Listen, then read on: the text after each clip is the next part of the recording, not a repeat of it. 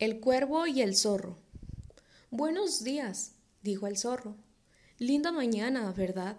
Mire usted, apenas me desperté, oí unos cantos tan preciosos que me pregunté ¿Cuál será el pájaro que canta tan lindo?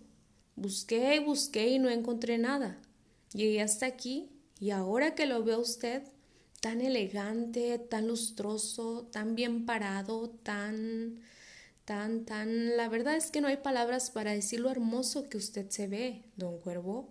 Solamente digo, esas canciones que oí, solo de su garganta, de su pico, pueden salir. En fin, señor Cuervo, yo creo que habría que nombrarlo a usted emperador de estos bosques y también de los otros y de los demás de allá.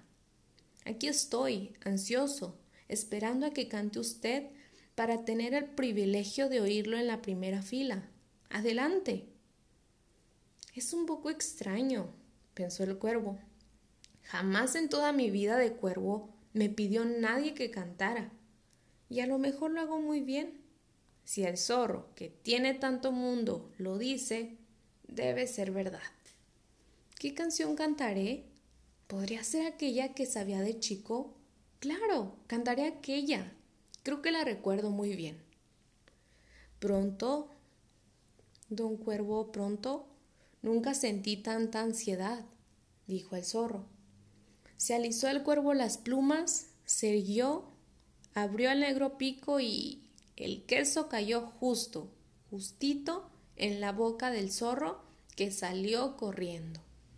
¡Qué tonto fui! se dijo el cuervo. Creerme todo lo que me dijo. Se está comiendo el queso y yo me quedé sin nada. Eso me pasa por vanidoso.